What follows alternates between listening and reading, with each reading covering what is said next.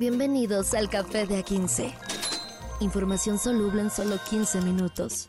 Con Carlos H. Mendoza y Julio César Lanzagorta. Date un sorbo y disfruta.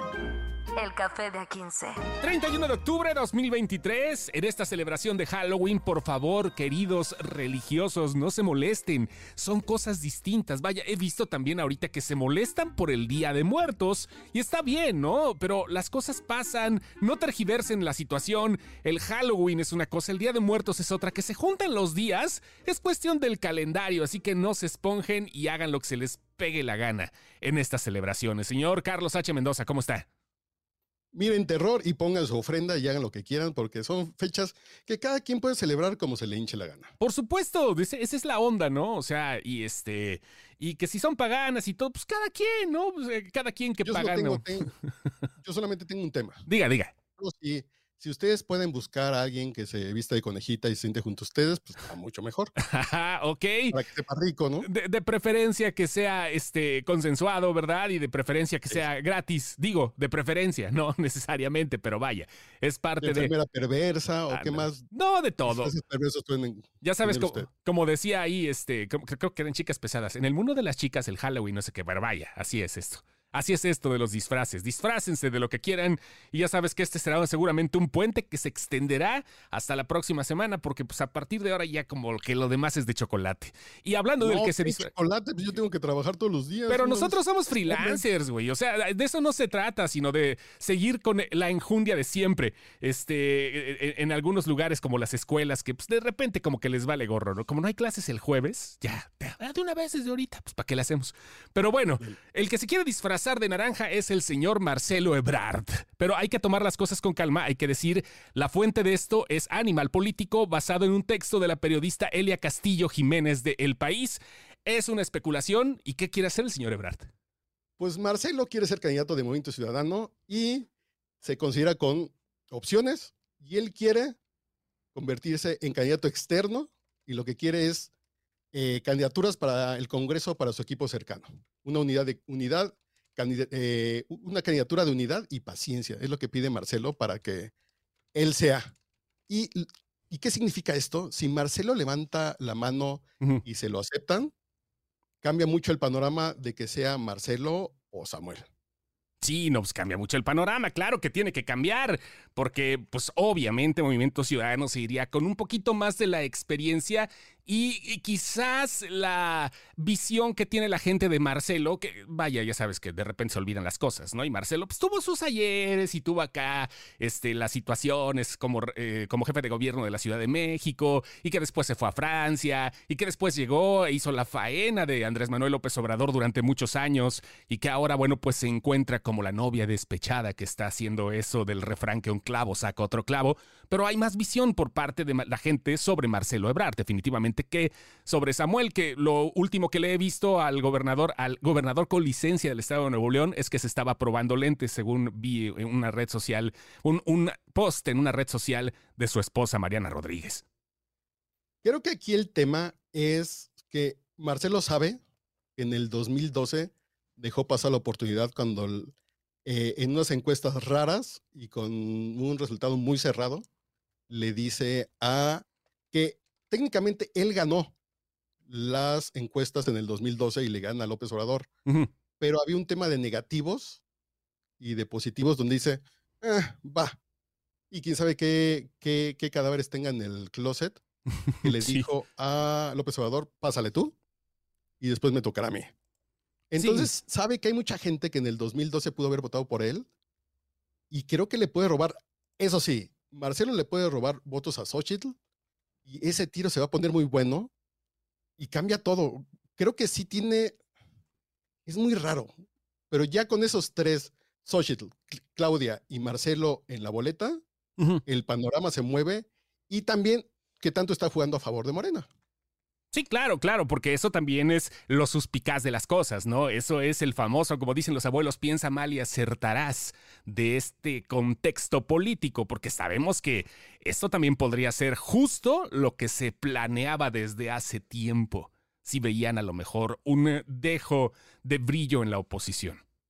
Y todos ganan. Sí, claro. aquí el punto es que gana Marcelo, se hace como un líder de Movimiento Ciudadano porque Dante ya va de salida y Morena agarra posiciones y Movimiento Ciudadano también agarra posiciones y le rompen la fuerza a este frente que tiene un 20, eh, que tiene cerca de un 40%. Entonces, creo que todos ganan, menos el frente, menos Xochitl.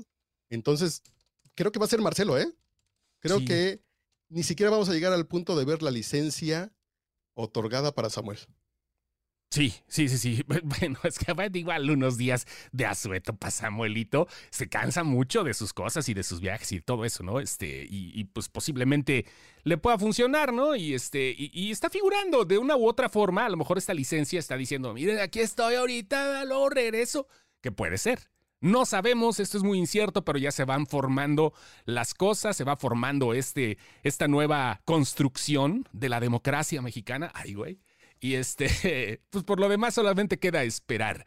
Este, mientras tanto, ¿no? Eh, eh, y bueno, pues cambiando un poquito de tema, eh, ya nos vamos a un poquito más global. ¿Qué les parece si hablamos acerca de lo que se ve ya a nivel internacional con la inteligencia artificial? Pero ¿quién tiene un acuerdo hoy? Sí. esta noticia nos puede pasar así como de... Uh -huh. Ven el encabezado que dice, el G7 acuerda unas reglas a nivel mundial para la inteligencia artificial. Uh -huh. La solución de Japón ha ganado. Dices, eh, inteligencia artificial, G7. Uh -huh. No, esto puede ser el camino de 30 años de tecnología que depende de quién haya ganado esta, esta votación. Tiene que ver cuál va a ser el derrotero que va a tomar la inteligencia artificial que nos va a cambiar la vida. Así como la vida nos la cambió el Internet, en, en, la década de los 2000, uh -huh. la inteligencia artificial viene 2020-2030. Entonces, este acuerdo tiene muchas, muchas repercusiones de las que vamos a vivir, queramos o no. Claro, miren, les voy a poner un ejemplo bien sencillo. Ahorita hay elecciones en Colombia y hay una confusión por un montón de audios falsos que no pueden ser verificados en ese momento. Y hay algunos candidatos que están aprovechando para desacreditar las denuncias contra esto. O, o, hay algunos que dicen, no, yo no fui, yo no fui, yo no choqué, me chocaron, fue la inteligencia artificial, ¿no? Este, eh, no se pueden verificar porque circulan por WhatsApp. Y este, y, y, bueno, eso es lo que ha pasado. La gente se ha creído muchas cosas y eso es la punta del iceberg apenas.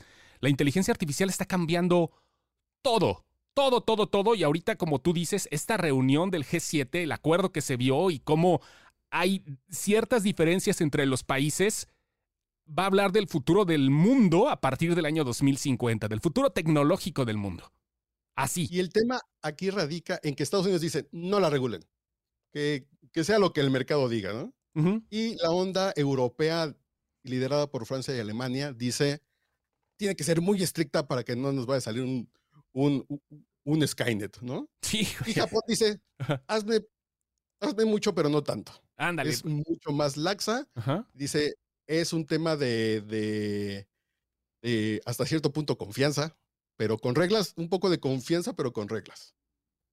Sí, sí, sí, sí, confianza y reglas. Fíjate qué bonito. Algo muy utópico para lo que estamos viendo ahorita con la inteligencia artificial. Algo que, algo que se está saliendo del huacal y que creo que es un, están a tiempo. Digo, lo hubieran podido hacer hace algunos meses, pero están a tiempo todavía porque esto explotó, como lo habíamos dicho.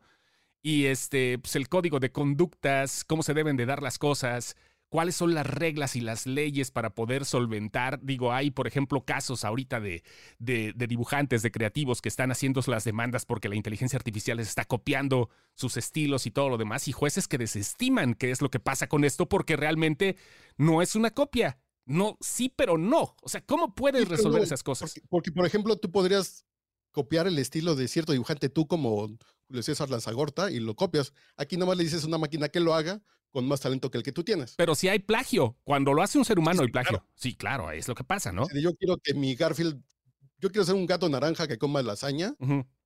pues sí hay un plagio. Ah, lo hicieron. Mucho, de hecho, no se lo hicieron a Garfield con Heathcliff, ¿no? ¿Te acuerdas? Sí, claro, claro. Sí, hablando de Garfield, uh, hablando pero de ese es un plagio Ajá. del ayer a la antigüita. Entonces son esas cosas que van a pasar que ahora es cualquiera puede. Sí. Cualquiera puede ponerse a teclear y decir, con el estilo de Julio César Lanzagorta, hágame un podcast con tres noticias al día uh -huh. sobre noticias relevantes de México y el mundo.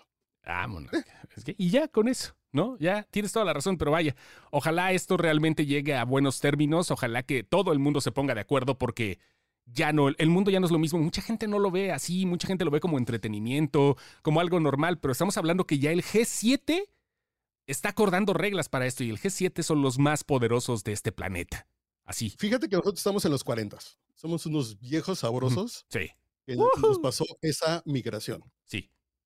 Nos tocó ver de ir a la biblioteca a sacar un libro a esperar ocho horas para una canción en Napster, a tener toda la música del mundo en un servicio de y lo, streaming. Y lo veíamos lejano, güey. Así cuando. Lo veíamos lejanísimo. A, a, mí me tocó descargar canciones todavía. No era ni Napster, era otro servidor. Era. No me acuerdo si MIRC o MIRC, como se le decía. Mirk, es, claro. no, no, me acuerdo qué servidora o, o ICQ donde te decía si tu descarga no es de 2 megas por segundo, te desconectamos.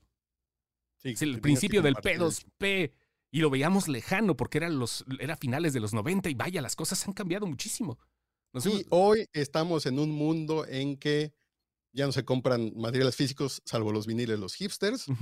Y estamos en un mundo que Internet lo cambió. Estamos en el mismo punto y mucha gente de menos de 30 no vivió esa migración y no sabe lo que significa la inteligencia artificial, que es para allá. Lo que nos cambió Internet a nosotros, yo todavía iba a hacer investigaciones periodísticas a la hemeroteca, a buscar periódicos. Así me busca el periódico del 4 de agosto del 84 Ujú.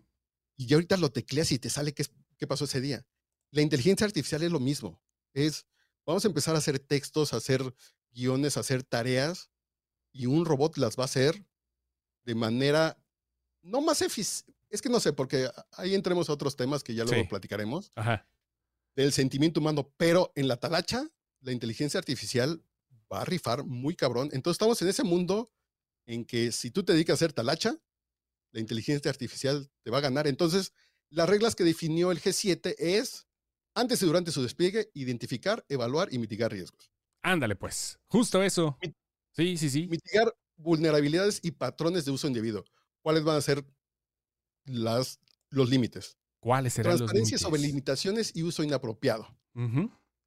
Compartir información de manera responsable con otras organizaciones e implementar medidas para proteger datos personales y la propiedad intelectual, que este va a ser el punto más difícil. La propiedad intelectual. Por lo que sigue la huelga en Hollywood. Por eso mismo. nos va a acabar. Por eso mismo, sí, no, va, va a faltar todavía para que se acabe. Pero bueno, eh, ya hablando de cosas, ya además para terminar este café de 15 con la tercera del día, en León, Guanajuato, una docena de hombres, ¿te das cuenta? Es una banda de forajidos. Así llegaron tal cual a una agencia de Volvo ahí cerca de una de las zonas principales en, el municipio. Y llegaron y se llevaron 10 vehículos. A las 10 y media de la mañana de un domingo amagaron al guardia, al policía, al que... Sí, ¿quién es? No, tómala. Llegó uno y entonces empezó a hablar por teléfono y llegó la runfla completa. Toda la bola de fascinerosos ahí estaba, se presentó y se llevaron a las 10.28 de la mañana 10 vehículos, un valor de 15 millones de pesos. Y el tema aquí es que nada más cambia el objeto del robo, ¿no? Claro, Antes era el aviajato. ¿Cómo se dice cuando se robaban barcos? abigeato, ¿no? Avigeato. No, no me acuerdo, Antes espérame. Eran un pirata que subía a un barco. Ajá. Ahora entran en una concesionaria Volvo 12 cabrones. Es, es abigeato. llevan 10 carros. Sí. por 15 millones de, de- de pesos y seguramente esos carros ya están en un contenedor rumbo a Asia. Y adiós, Milik. Sí, ya, ya, ya estuvo, ¿no? Pero fíjate que eh, esto es Grand Theft Auto, acá bien súper mexi- mexicanote, ¿no? Porque sí llegaron y todo eso, y la banda se ve así como de los que de repente se van juntando acá, no lo digo peyorativamente, lo digo nada más de forma descriptiva, los que se juntan así como para limpiar los vidrios, ¿no? O sea, sí se llegaron a juntar y tómala. Y ve ahorita, bueno, fueron este, estos vehículos. Este, llegó primero la Secretaría de Seguridad, este, luego llegó la Fiscalía y todo, y pusieron, a ver, espérate, vamos a ver, pareja del C4, a ver qué rollo, busqué, hicieron operativos, buscaron, nada, nada, nada, nada. O sea, el guardia abrió la puerta, no sabemos cómo abrió la puerta, pero lo amagaron con una pistola, no sabemos si fue desde antes o algo, porque pues igual, no, no, no son vidrios antibalas, ¿no? De güey también te dejas, pero Ahí está la situación, están haciendo investigaciones y se robaron 10 vehículos de lujo porque Volvo pues no es que te compres un no es que te compres un este un Ford K, ¿verdad? Este, vaya. Es que traigas un Corolla de Toyota. no, pues no. Y vaya, los Corolla son, ya son más para arriba porque ya no hay carros baratos, que ese es otro tema que deberíamos de tocar. El carro más barato es un Renault que cuesta 230 mil pesos. Este que, bueno, ya, pero es un huevito, ¿no? Es acá donde dices, espérate, esa madre está más, está más chido el plástico de las rebabas de los luchadores, ¿no? Pero, pero vaya, ya, los carros ya son caros, los nuevos. Pero estos sí son más caros. Esperemos cómo pasa esta moda, esperemos que no se vuelva moda, porque aquí intentaron robar relojes de lujo aquí en la Ciudad de México y ya todas las relojerías de, lujo y las joyerías ya tienen triple, eh, triple policía con entrenamiento táctico. Entonces vamos a ver, porque mm. creo que es un botín muy atractivo para mucha gente y después de que pase esta noticia que ustedes escucharon en el café de A15, no se les va a antojar, chavos, por favor. No, no, no. Y espérate, creo que nada más ya para terminar, nos vamos más allá a las cuestiones sociales las calles, las avenidas, bueno, no las avenidas, pero las calles familiares que antes estaban repletas de niños jugando, por lo menos aquí en provincia, en algunos lugares de la Ciudad de México también seguramente, pero las callecitas, ¿no? Ahí donde se hacían de repente fiestecitas y todo el asunto, que ahora ya están las tiendas con rejas o tienen que hacerlas privadas o tienen que ponerse de acuerdo para entre los vecinos comprar una cerca. Eso ya es una cuestión social que no se veía hace 20 años y que ahora ya es un común denominador. Y las concesionarias ahora van a tener mucho más seguridad. Sí, güey. Se levante por rayo láser y todo acá para que tenga que pasar solo una acrobata. Nos vamos, amigo. Señora Zagorta, un estúpido gusto. Igual. Y compártenos en, en tus redes de qué te vas a disfrazar, diría el clásico. diría el clásico. Esto fue Café de A15. Café de A15. Información soluble en solo 15 minutos. Con Carlos H. Mendoza y Julio César Lanzagorta. Date un sorbo y disfruta. El café de A15.